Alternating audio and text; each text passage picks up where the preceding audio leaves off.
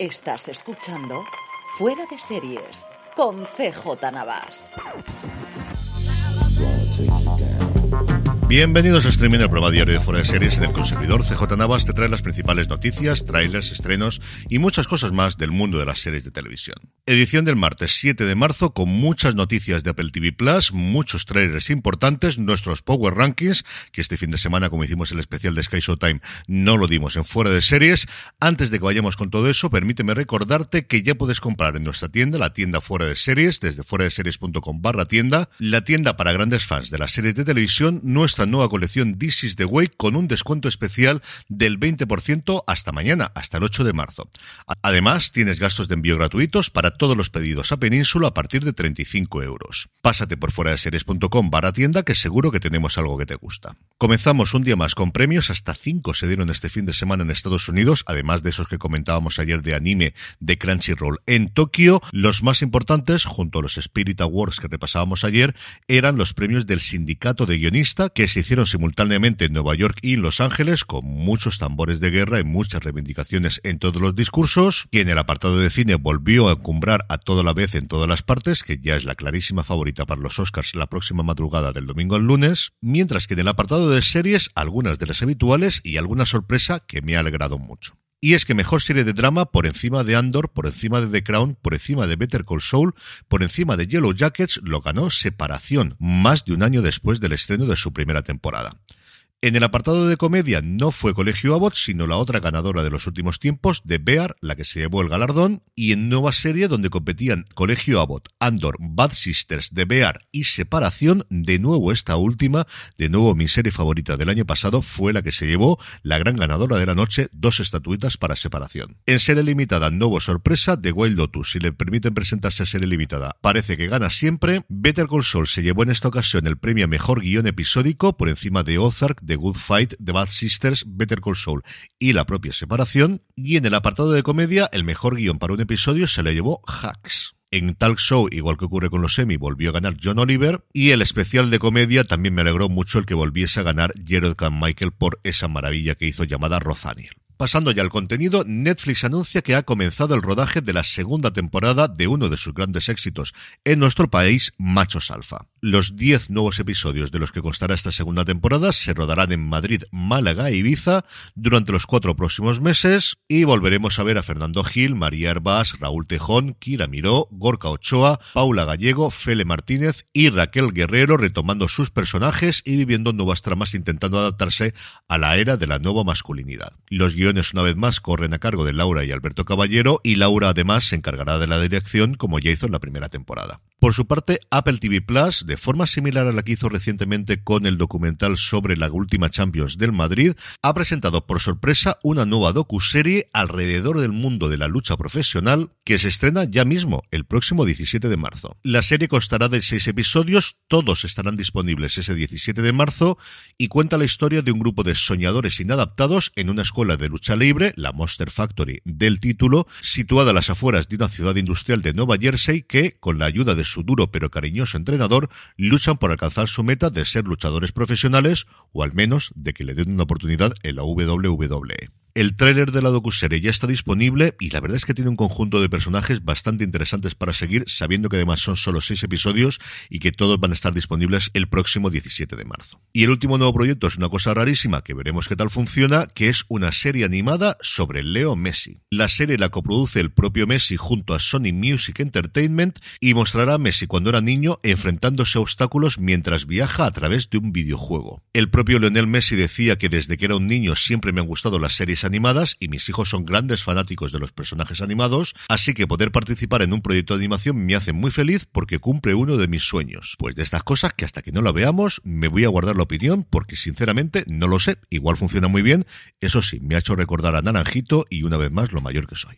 En cuanto a fechas de estrenos de proyectos que ya se habían anunciado, será el 7 de abril cuando nos llegue la serie documental sobre Boris Baker, que finalmente se va a llamar en España El Mundo contra Boris Baker, producida por los ganadores del Oscar Alex Gibney y John Batsek, que llegará a Apple TV Plus.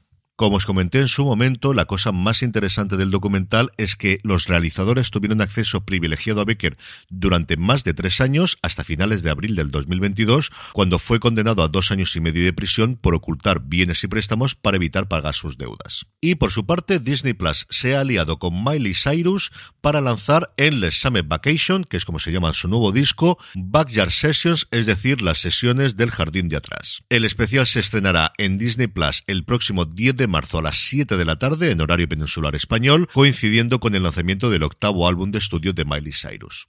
En el apartado de trailers, como ya no sé ni dónde tengo la cabeza, ¿os podéis creer que todavía no había traído aquí el de la cuarta temporada de Succession? No lo comenté en el programa del viernes porque salió más tarde, se me olvidó por completo hacerlo ayer y de hoy ya no pasaba. Tenemos tráiler de la cuarta temporada de Succession y lo que tenemos es unas ganas locas de poder ya la serie que yo os aviso que vamos a analizar posiblemente episodio a episodio en review de fuera de series. Si no estáis suscritos al programa, hacedlo desde ya si sois seguidores de Succession porque vamos a hablar mucho, mucho, mucho pues del mejor drama de los últimos tiempos. Ya no es que lo diga yo, es que lo dice los semi, porque para mí sabéis que es una gran comedia. Por su parte, Prime Video ha desvelado el tráiler oficial de la serie de espionaje internacional Citadel, la serie creada por los hermanos Russo y protagonizada por Richard Madden, Priyanka Chopra, Stanley Tucci y Leslie Manville. Dinero se han gastado. Se rumorea que por encima de los 200 millones de dólares es lo que ha costado esta primera serie, de lo que los rusos plantean como un universo de distintas series y películas entrelazadas. De luego, lucir el dinero en pantalla luce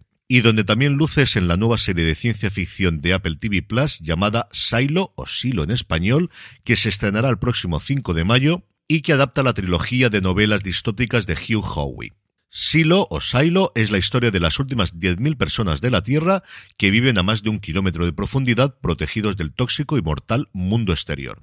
Nadie sabe cuándo ni por qué se construyó el silo y cualquiera que intenta averiguarlo se enfrenta a fatales consecuencias. Juliet, una ingeniera que busca respuestas sobre el asesinato de un ser querido, se ve atrapada en un misterio mucho más profundo de lo que podría haber imaginado, lo que la llevará a descubrir que si las mentiras no te matan, la verdad sí lo hará. El tráiler nos muestra un diseño de producción sencillamente espectacular, una sucesión de actores y actrices maravillosa encabezada por Rebecca Ferguson, a la que vimos recientemente en Dune, pero a mí me encanta, me maravilla su personaje que tiene en las últimas películas de Misión Imposible y que viene acompañada de Common, de Harriet Walter, de David Oyelowo, de Rashida Jones y de Tim Robbins. Pero es que si delante de las cámaras la serie me apetece, más todavía por el equipo creativo. Y es que el creador y showrunner de la serie es ni más ni menos que Graham Jost, que trabajó en Bad of Brothers, pero sobre todo fue el showrunner de Justified, que ganas tengo de ver qué han hecho con esta nueva temporada Timothy Oliphant, Graham Jost y el resto del equipo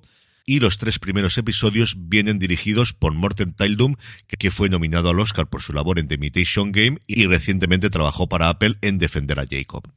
En cuanto a estrenos, martes de filming, hoy nos llega la segunda temporada de Upright. HBO Max, por su parte, nos trae la primera temporada de Buscarse la Vida, que así es como han renombrado esta comedia negra que originalmente se llama Rain Dogs, una serie que narra la vida de Costello Jones, una madre devota que quiere lo mejor para su precoz hija Iris. Mientras se esfuerza por sobrevivir, Costello se apoya en Selby, el pseudo padre de Iris. Juntos forman un improvisado e imprevisible vínculo familiar unidos por un complejo y arraigado desafío. La serie está recibiendo bastante bastantes buenas críticas en Estados Unidos. Yo todavía no he tenido posibilidad de ver ningún episodio, de la que sí que he visto alguno y me ha gustado mucho, como también me ocurrió en la primera temporada, es de Perry Mason. A la serie de Matthew Rhys le han sentado, yo creo que tremendamente bien, el cambio de showrunners. Ha llegado el equipo que estuvo detrás de The Nick.